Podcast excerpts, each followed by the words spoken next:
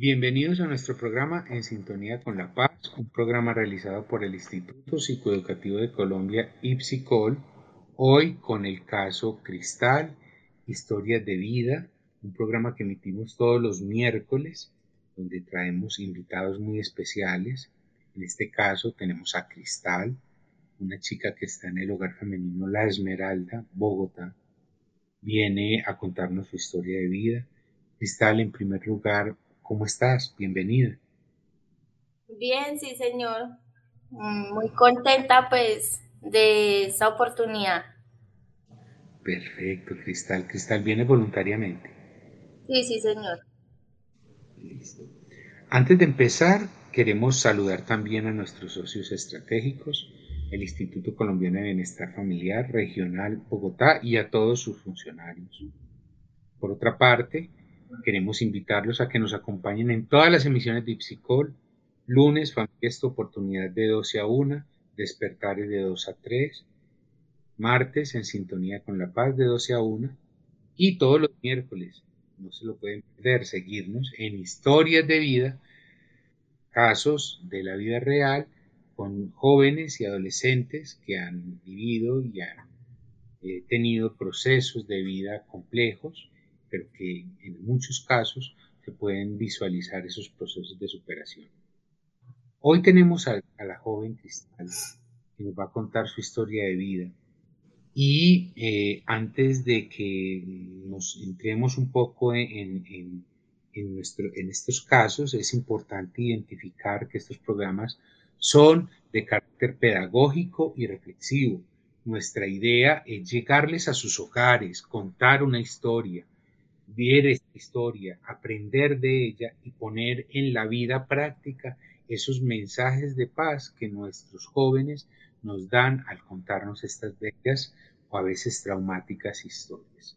Hoy tenemos a Cristal y nos pueden seguir, recuerdo antes de empezar, nos pueden seguir en el dial 1110 AM en Antioquia y en todo Colombia y en el mundo por www.radiobolivarianavirtual.com. Como les indicaba anteriormente, tenemos a Cristal. Cristal, ¿cómo has estado? Bien, eh, muy, muy entusiasmada. Me parece muy bien, Cristal. Cristal, en este momento estás en el hogar femenino La Esmeralda. Estás privada de la libertad por algo que hiciste. Cuéntanos un poco. Pues, pues yo estoy aquí porque por el delito de tráfico porque pues me metí con gente que no debía y pues sí, me no pensé en las consecuencias. No pensaste en las consecuencias si estás ahorita eh, en el programa por, por este delito. Mm, ¿Tú consumes sustancias o consumías cuando estabas afuera? Sí, yo consumía. Sí. ¿Nos puedes contar un poco de tu vida antes de ingresar al hogar femenino? Eh, pues mi vida era, era, bueno, primero pues yo me fui de mi casa a los 14 años porque pues sí, me quise ir de rebeldía. Después comencé a, a ser trabajadora sexual y pues de ahí yo conocí al, al muchacho, a un muchacho, ¿sí? Entonces yo dije como que, ay, no, esa es la salida de, de sí, de, estar, de estar trabajando, sí, de ser trabajadora sexual, yo dije. Entonces yo como que me metí a esa vida y pues comencé como así, como a, a trabajar con ese man. Ven, vamos a, vamos a organizar un poquito la idea. Te fuiste de la casa a los 14 años. ¿Qué fue lo que pasó? Pues yo comencé a vivir con una amiga. Y ahí la amiga. No, ah, ah, ¿Tú vivías con quién? Yo vivía. Primero vivía con mi mamá. Solas, ustedes dos. Mi mamá y mi hermana y yo.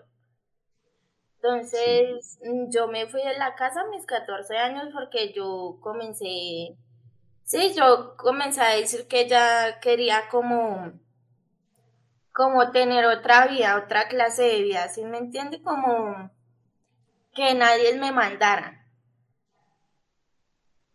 Eso quiere decir que tu relación con tu mamá era muy difícil. No, era muy buena, pero yo tenía mucha rebeldía, entonces yo sí, era como no, no hacerle caso y cosas así. Y, eh, e, eso es antes de irte, ¿cierto? Sí. ¿Y cómo era? Cuéntanos un poco cómo era esa relación con tu mamá. Pues era muy... Era muy, ¿qué? Era muy pues muy chévere porque ella siempre trataba como de, de qué, de darnos como, pues siempre lo que nosotras necesitábamos o pues lo que yo necesitara, ella siempre trataba de dármelo. Siempre era atenta a lo que yo necesitara. Sí, y pero decías que eras rebelde. Sí, yo era muy rebelde, yo no le hacía caso y pues si yo quería un permiso, pues, o sea, ella mm, tenía que dármelo, porque pues a mí, sí, o sea, yo lo quería y era lo que yo dijera. Ven, ayúdame a organizar un poco las ideas porque no logro entender eh, un poco esa parte de la historia.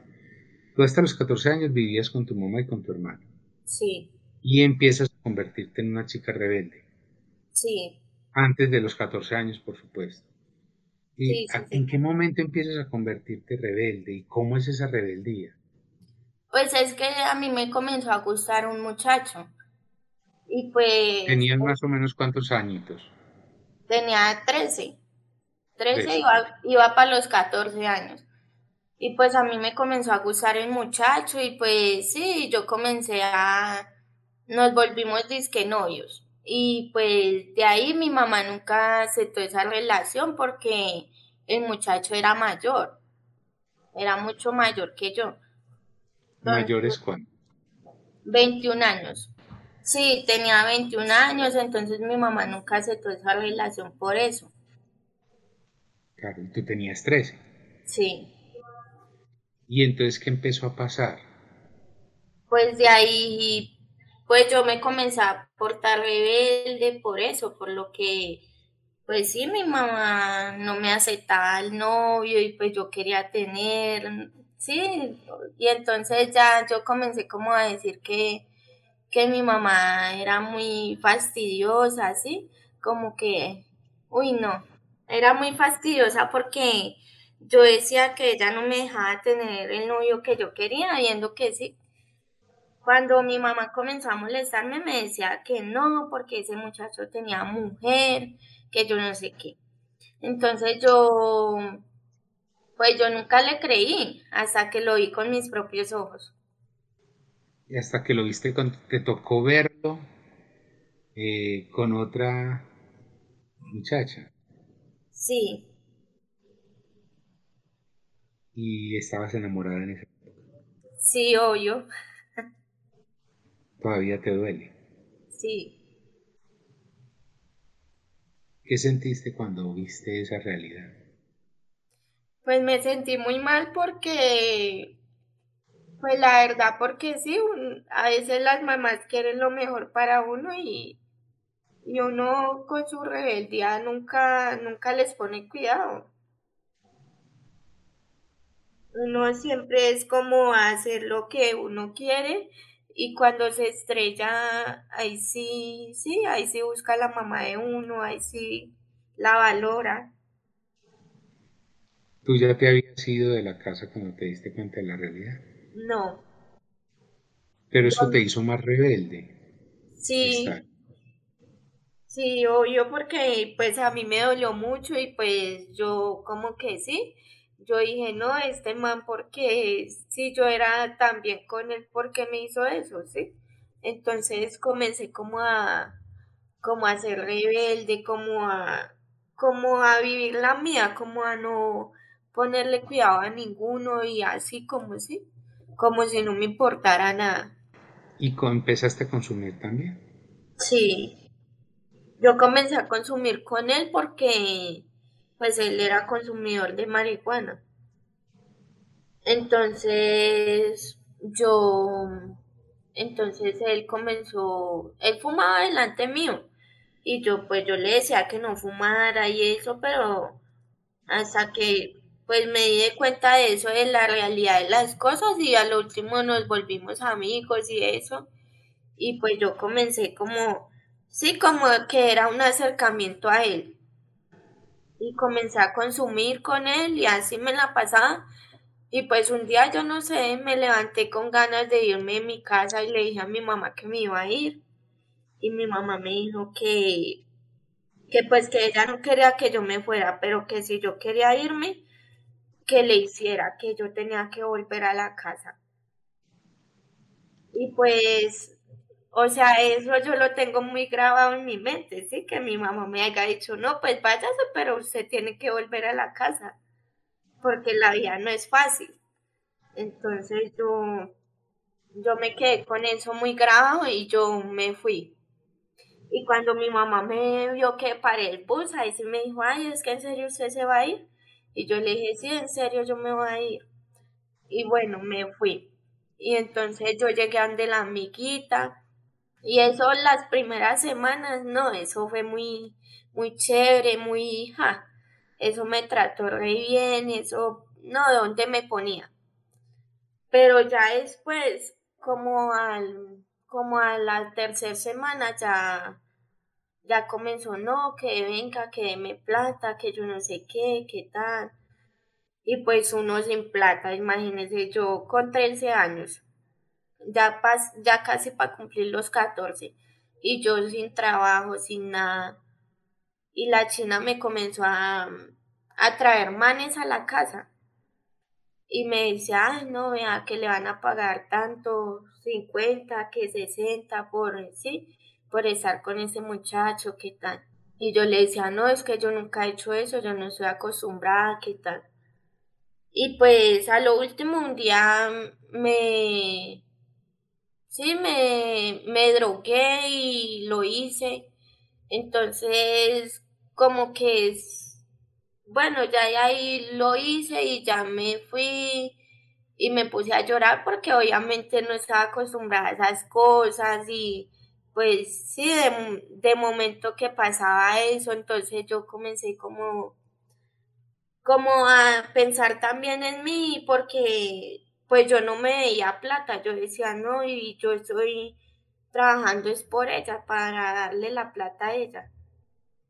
Y pues a lo último, ella me echó de la casa y yo le dije que bueno, que yo me iba, que de todas maneras yo ya sabía cómo mantenerme y eso.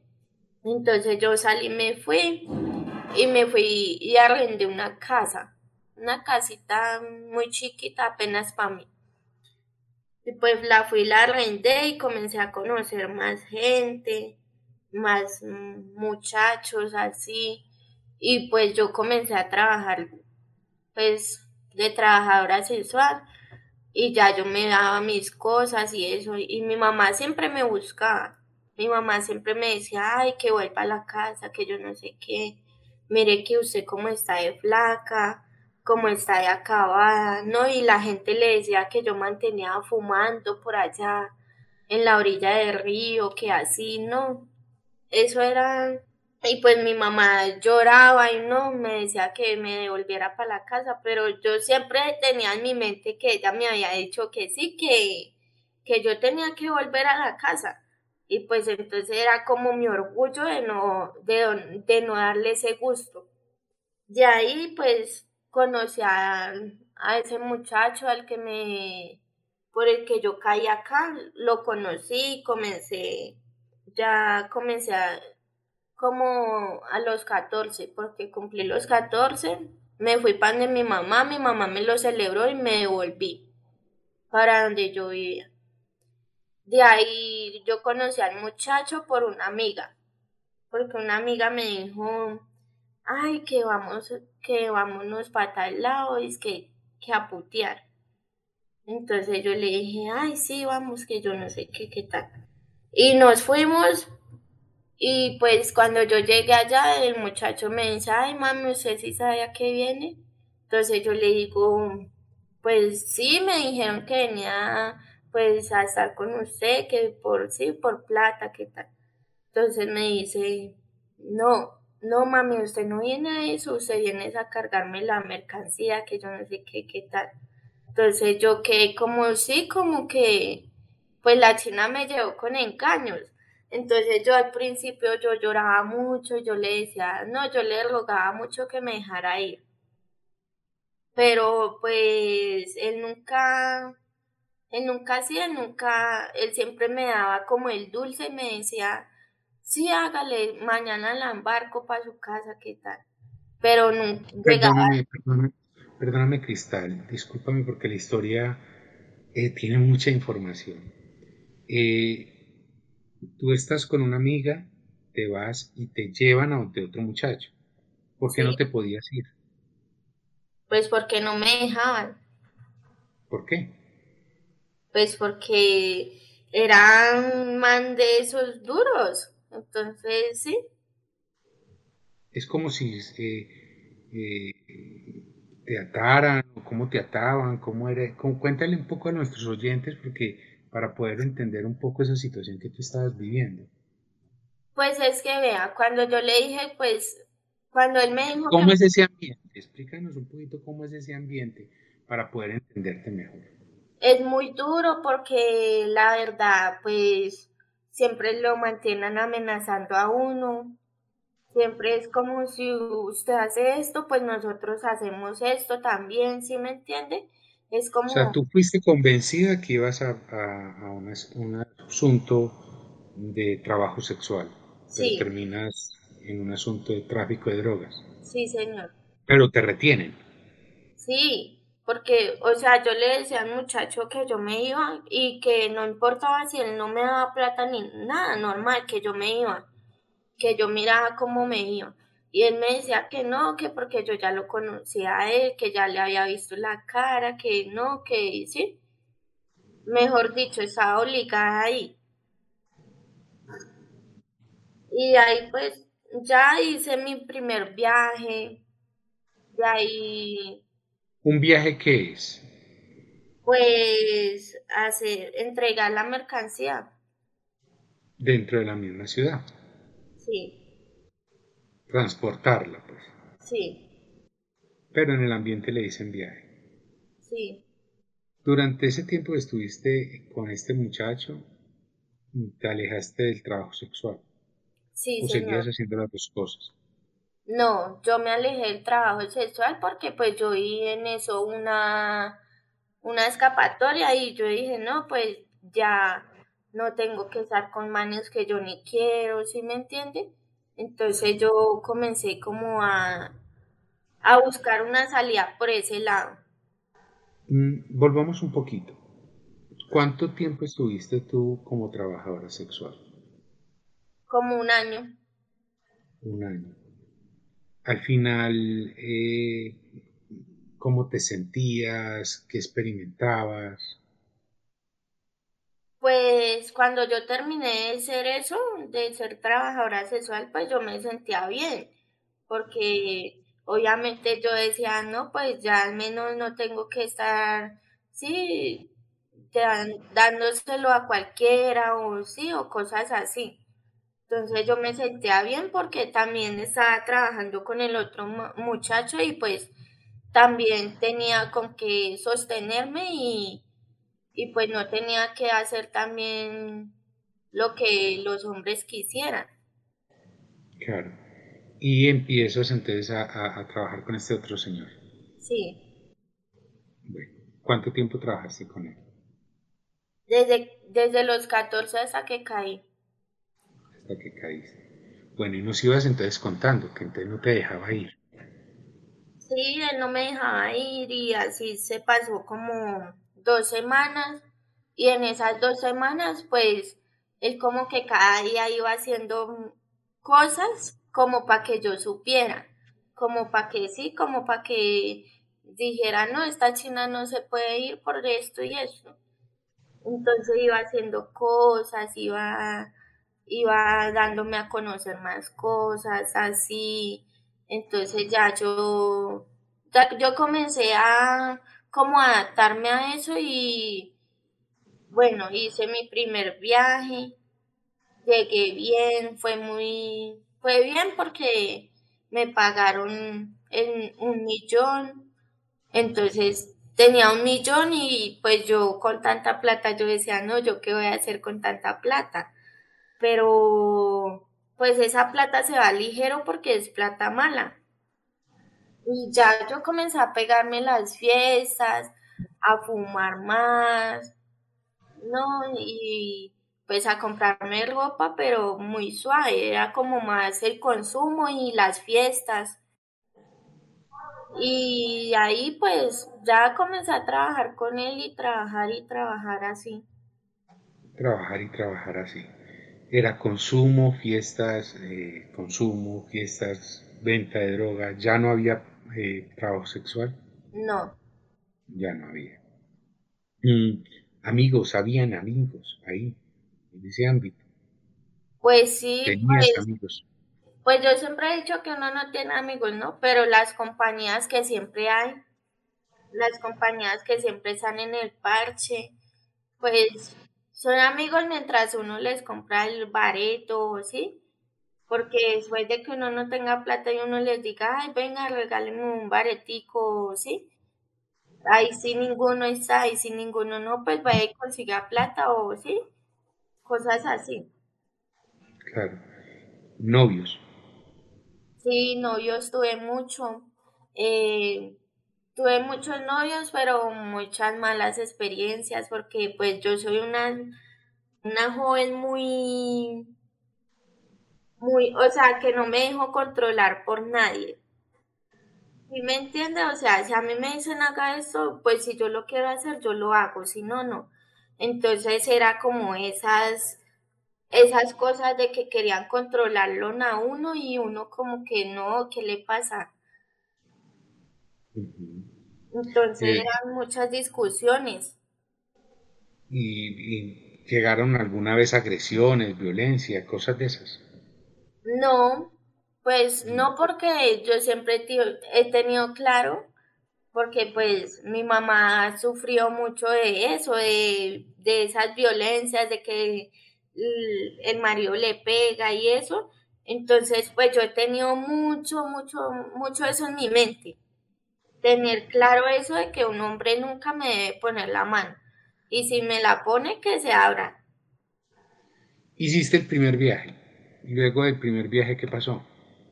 Pues de ahí yo gasté el millón, después me di sin plata y llamé al muchacho. ¿Cuánto te duró? millón de pesos. ¿Cuánto te duró? No, como una semana. Como una semana. Bien, y entonces, ¿qué hiciste? ¿Cómo? ¿Qué hiciste? ¿Ya te volviste a dar sin plata? Sí, yo me volví a dar sin plata y yo no quería pues trabajar de trabajadora sexual, entonces yo llamé al muchacho y le dije pues que necesitaba plata, que sí me dijo que bueno, que él me, que él me mandaba a hacer otro viaje. Y pues así iba, así me fui a hacer otro viaje y me iba muy bien y así me la pasaba. Cada rato que me veía sin plata lo llamaba. O a veces yo estaba así descansando y él me llamaba, ay mami, le tengo un viaje, dígame que, ¿sí? Nunca este muchacho te buscó sexualmente. Pues sí, Sí, la verdad sí, nosotros estuvimos muchas veces, pero era como más voluntario. No era, no era trabajo sexual, era algo voluntario. Sí. Y no era de amor. No, era como por pasar el, el rato. Y siempre lo tuviste tú claro. Sí. Y él también. Sí, él pues yo no sé si él también porque pues él como que se enamoró porque él pues él tenía a su mujer y todo y la dejó hasta por mí que porque él me quería que yo no sé qué que yo no tenía hijos que él estaba enamorado de mí pues yo siempre le decía no pero usted sabe que que sí que que no hay nada, porque esto es algo de trabajo y es por pasar el tiempo y ya. Y él siempre se ponía bravo porque yo le decía eso. Vamos a volver en un momento con esta parte de la historia y ahora vamos a dejar a nuestros oyentes con una de las canciones que nuestra invitada nos quiere compartir.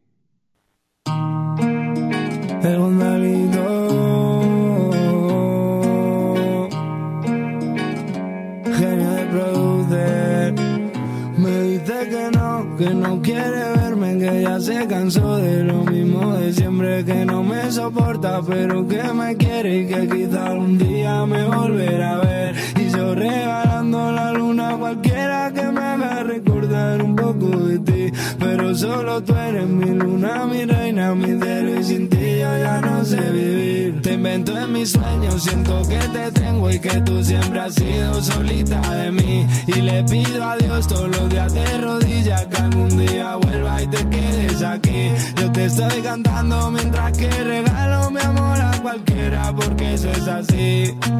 Tú y yo brillamos en el cielo como estrellas. Tú pa' mí, yo pa' ti. Me encanta cuando canta mi canción. Me vuelve loco con esa manera de bailármelo un día me dices sí, otro me dice no. Me da igual que te vayas, tú estás en mi corazón. Y me dice que no, que no quiere verme, que ya has cansado de lo mismo de siempre. Pero si me voy, me pides que vuelva, yo no te aseguro que vaya a poder. Sé feliz y vuela libre, que yo también lo haré. Yo sé que algún día nos volveremos a ver y yo quiero que sepas que mientras yo viva yo voy a llevarte y en mi corazón que no saben nada que eso le falta vida no van a entender lo de nosotros dos que estamos arriba que esto es otra liga digan lo que digan somos lo mejor. Tú y yo brillamos en el cielo como estrellas corazón y aún así me dice no. Volvemos a nuestro programa en sintonía con la paz, luego de escuchar la canción que nuestra invitada nos quiso compartir. Le recordamos a nuestros oyentes que estos programas tienen una finalidad pedagógica y reflexiva. La idea es llegar a sus hogares y dejar un mensaje que sirva eh, para atender y comprender a nuestra juventud. En el caso de hoy, caso Cristal, una joven que conoce un hombre teniendo 13, 12 años, se enamora, y se vuelve rebelde, luego se da cuenta de, un engaño por parte de, este, de esta pareja, eso la hace más rebelde, empieza a consumir drogas, se va de la casa teniendo 14 años y mm, encuentra una forma de subsistencia a través del trabajo sexual, pero posteriormente es llevada a otro lugar por una amiga, entre comillas, y esta amiga le presenta unas personas que trabajan es con drogas, transportando y, vendiendo drogas. Y ella encuentra ahí un trabajo en el cual, digámoslo así, empieza a irle mejor, empieza a ganar más dinero y le evita tener que continuar en la vida sexual. Eh, con la persona que ella se entendía, pues van teniendo una relación. Me imagino que se fue ganando confianza, Cristal, con el tiempo, entre tú y el muchacho. Sí.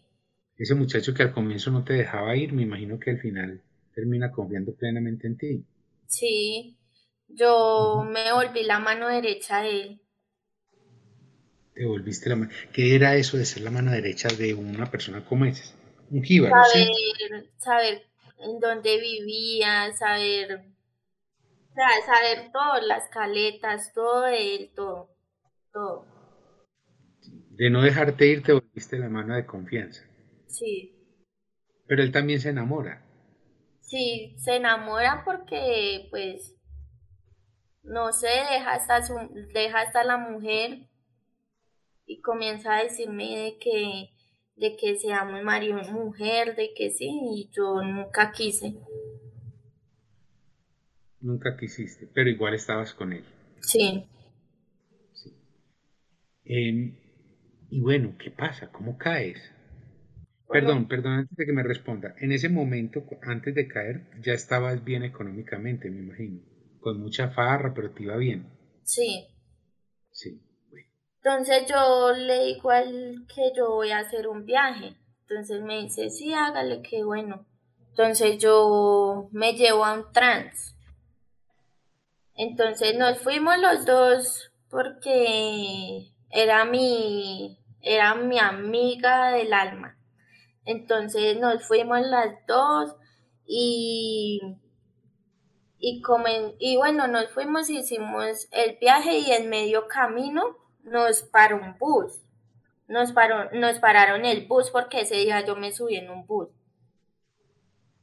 Y pues la verdad yo nunca me subo en buses, solamente que ese día yo estaba como cansada y pues yo me subí al bus y no pensé nada, solo me subí ahí con ella y, y pues ese día nos cogieron y nos hicieron una requisa y pues... Nos cogieron en el bus. sí. Sí. Y nos hicieron la requisa y eso y pues ahí nos capturaron porque nos encontraron la droga. Claro, me imagino que llevan una buena cantidad. Sí, llevamos 40 libras de marihuana. Te cogen, nunca habías estado capturada. Sí, yo ya había caído. Yo ya había caído. ¿Te habías caído? Sí. Y, pero esta vez fue diferente. Pues sí, esa vez fue diferente porque, por ejemplo, yo estoy acá pagando mi sanción, no me he volado, quiero hacer las cosas bien. Esa niña rebelde, em, irreverente que, que, era con la madre. ¿Qué pasó con ella entonces? Porque me estás diciendo que ahora quieres hacer las cosas bien.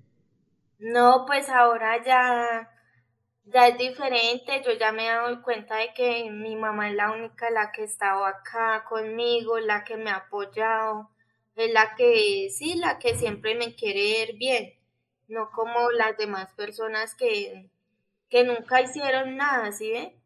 Ella es la única que ha estado acá. Durante esos años, ¿cómo era la relación con tu mamá, Cristal? Durante... Los años que estuviste vendiendo, trabajando, todo este tipo de cosas. No, pues mi mamá, mi mamá siempre me buscaba, siempre, siempre me buscó, sino que yo nunca quise. Yo siempre le decía que no, que, que no, que yo no me quería ir para la casa, que yo estaba bien. Y ella me decía que va a estar bien si vea cómo está, vea cómo, cómo está de flaca, vea cómo sí, cómo anda toda desgalamida. Y yo decía, no, pero yo no me voy a ir. Y así era, siempre ella me buscó, pero yo nunca me di la oportunidad. Tú hablas de tu mamá como una persona que siempre ha estado contigo. Sí. ¿Y tu papá? No, mi papá está muerto. Pues, pues mi papá se murió porque cayó en coma. Lo teníamos en la casa de la hermana de él y pues lo iban a desconectar, entonces mi mamá me dijo que nos fuéramos a despedir de él, que sí, que, que ya lo iban a desconectar. Y pues que solo faltaba yo para irme a despedir de él. Entonces yo fui pues yo lo vi muy mal, lo vi flaco, lo vi, sí, como una persona que uno no reconoce. Entonces ya, ya yo ahí lo vi, yo le decía, no papi, ¿sabe qué? Levántese de esa cama, eh, vea que yo lo necesito, sí, cosas así. Y pues como pasaron como dos horas y, y mi mamá estaba ahí conmigo, mi, la hermana de él y estábamos diciendo, ay, no, que él como era de loco, que yo no sé qué, ¿sí? recordando cómo era él. Y pues él sonrió y se murió. ¿Cuántos años tenías cuando...? Yo tenía 14. Ya estabas fuera de casa. Sí, ese fue el desborde, o sea, ese fue como el, el desborde que yo dije, ¿sabe qué? La vida no vale nada. Y ahí fue donde yo me volví, sí, yo era, yo era rebelde, pero ahí fue donde yo me volví más rebelde. No, fue, fue un desborde. La vida no valía nada. Sí. Un momento muy difícil. Y ahí es donde te dedicas al trabajo sexual. Sí. ¿Tu papá qué representaba para ti, Cristal? Pues mucho porque es que, o sea, yo cuando tenía seis meses de nacida, mi papá verdadero se murió. Entonces, este papá que yo tenía significaba mucho porque, porque yo decía, bueno, Dios me dio la oportunidad de tener un papá así, me quitó uno, pero me dio otro. Entonces era como, como algo muy grande para mí. Entonces era como muy duro perderlo porque sí, sí, no, pues yo no había tenido papá y pues él era como mi único, sí, como ese referente y todo, entonces me dio muy duro porque, porque sí, porque él era como, él era todo como para mí, sí. Él era todo para ti. Sí. Hoy la vida ha cambiado un poco, te han capturado, ya no estás consumiendo, has ganado algo de peso porque tú estabas muy flaquita cuando llegaste. Cristal, hoy cómo ve la vida? No, pues yo ahora la veo diferente, que las cosas no son fáciles, que las cosas se ganan, que pues que uno de cada día ser mejor persona. Y pues que uno debe modificar las conductas que uno tiene para que le vaya bien en la vida. ¿Por qué cambiaste tu forma de pensar, Cristal? Porque Pues en un momento dado decías que la vida no vale la pena. sí, porque, por ejemplo, yo sí, yo, yo cambié mi forma de pensar porque,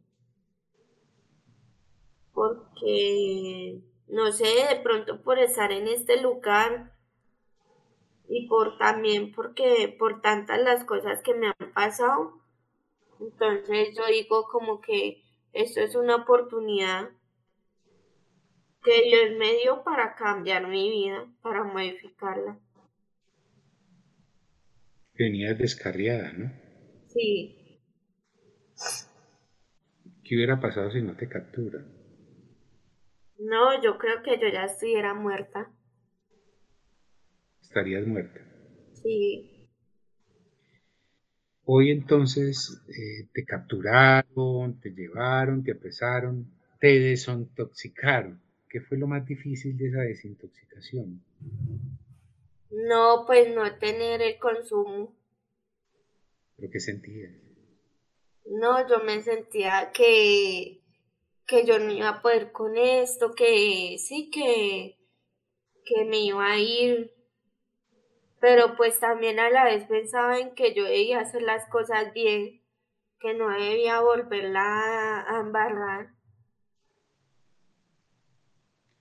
¿Pensaste en algún momento en volarte? Sí, muchas veces, ¿Y por qué no te fuiste? Por mi mamá, porque ella es la motivación. Hoy es tu motivación. Sí, ¿Tú sientes que le hiciste daño a ella? sí, mucho. Mucho porque, porque ella siempre estuvo, sí, pasando las noches preguntando por mí, que cómo estaba yo, matándose la cabeza, ¿sí ve? Y uno por allá contento y eso, y, y pues ella ahí sufriendo, también flaca de pensar uno cómo estaba. Porque te hiciste mucho daño, ¿te diste cuenta? Sí. Luego de que te capturan, tuviste la oportunidad de hablar con tu mamá, de encontrarte con ella. Sí. Y hoy las dos, que, ¿cómo ven la vida?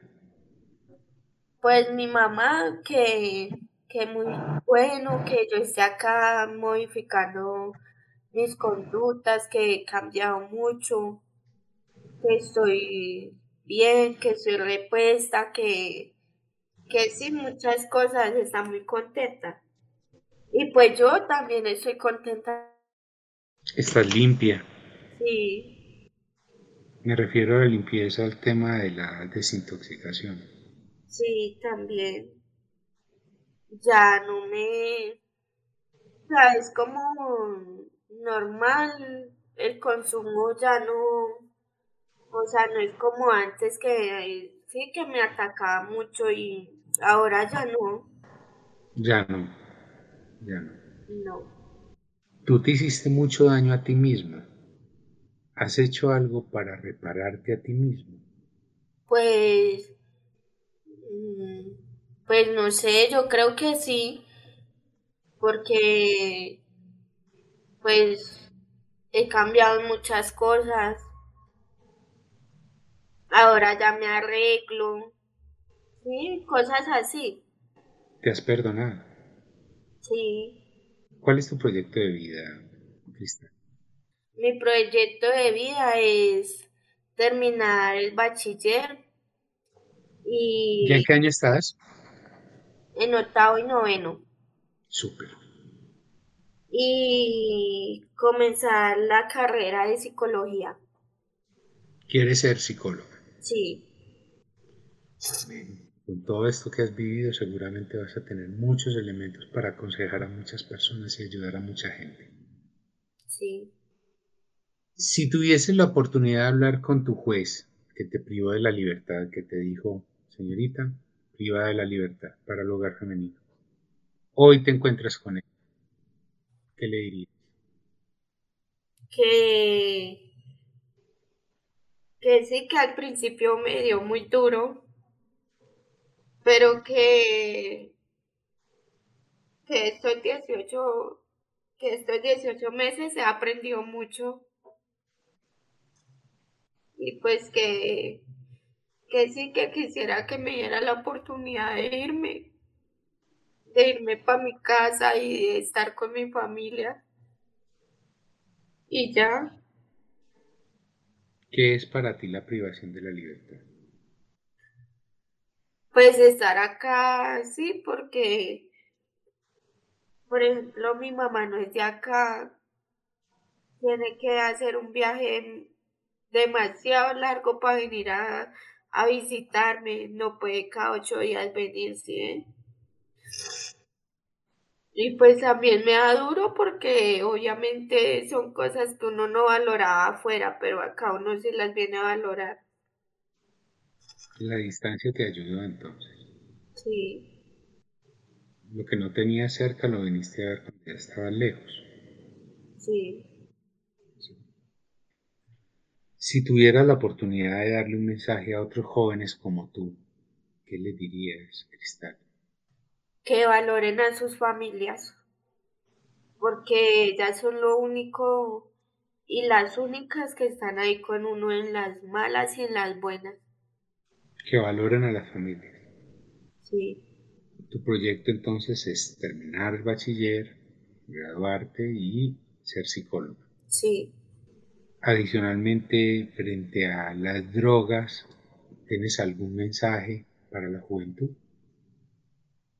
Pues que no se hagan daño, que, que no se hagan daño porque que no busquen aprobación, Que sí que no busquen un refugio en eso porque eso nunca les va a calmar lo que uno, lo que siente. ¿Y para tu mamá? Para mi mamá, que, que muchas gracias por estar ahí cuando la necesito. ¿Y a tu papá? Que ojalá estuviera acá.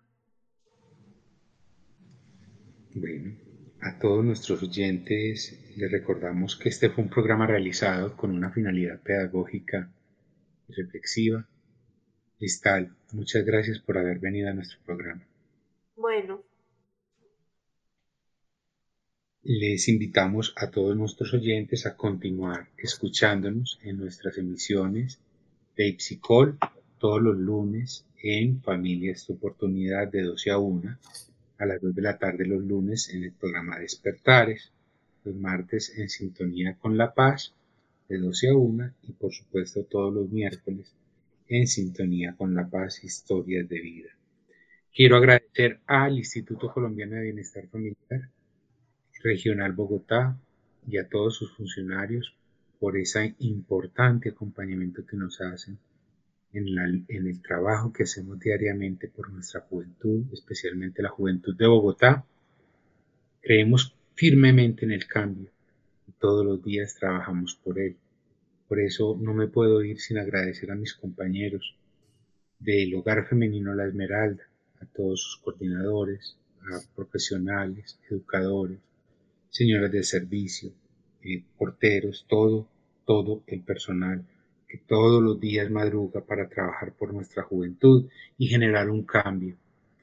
Sabemos que el Padre Alberto Gómez Suárez, nuestro director, por siempre está desde el cielo observándonos, acompañándonos y ayudándonos en este camino de rehabilitación y resocialización de jóvenes en conflicto con la ley. Los invitamos a que nos sigan en Antioquia, Medellín, por el día 1110 AM y desde cualquier lugar de Colombia y el mundo por www.radiobolivarianavirtual.com. Asimismo, mm, agradezco a ustedes por seguirnos cada ocho días, recordándoles que la finalidad es reflexiva y pedagógica. Agradecer a mi compañero en el máster, Jaime Alberto Marín Quintero, quien es el encargado de toda la parte técnica del programa y quien los acompañó Sergio Andrés Acosta Tobón, director de los programas de Ipsicol. Hasta pronto. Abriste una ventana despertando una ilusión, cegando por completo mi razón. Mantuve la esperanza conociendo tu interior, sintiendo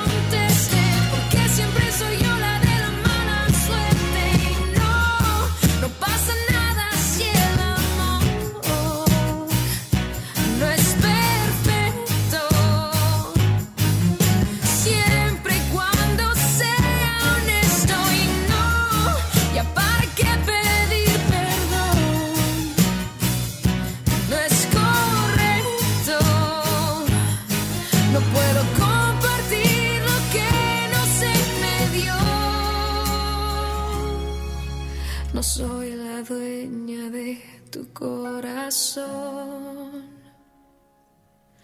Yo soy quien sobra en esta habitación.